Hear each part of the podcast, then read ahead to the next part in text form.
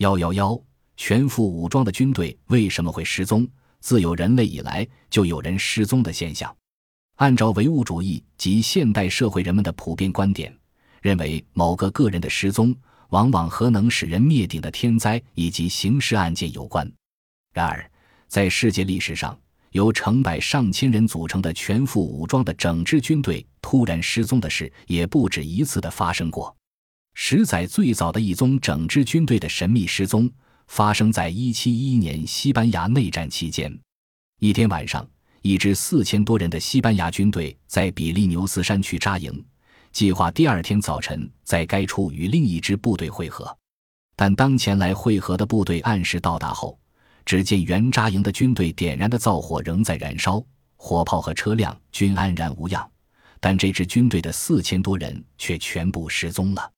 西班牙军队在该地区搜索了几个月，始终找不到半点线索。最令人震惊的失踪案发生在本世纪初的土耳其。在第一次世界大战开始后的第二年，即1915年8月12日早晨，在土耳其的沙尔瓦湾的地区，英国军队和土耳其军队进行了一次空前激烈的战斗。当时，该地区晴朗无云，视线清晰。激战之后的下午，天空中突然出现了七八朵浅灰色的云朵，这些云朵离地面约一百五十米，呈六十度倾斜，不偏不倚地笼罩在土耳其军队占据的六十号地上。就在这些云朵的下面，另一团云弥漫在地面上，它呈长方形，长约二百四十多米，高约六十五米，宽约六十米。这是一团密度极高的云。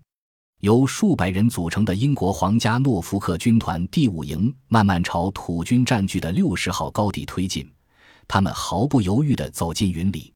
约半小时后，这团停留在地面上的云突然腾空而起，并和天上的其他云朵汇合，朝北移动。十五分钟后，云朵便消失得无影无踪。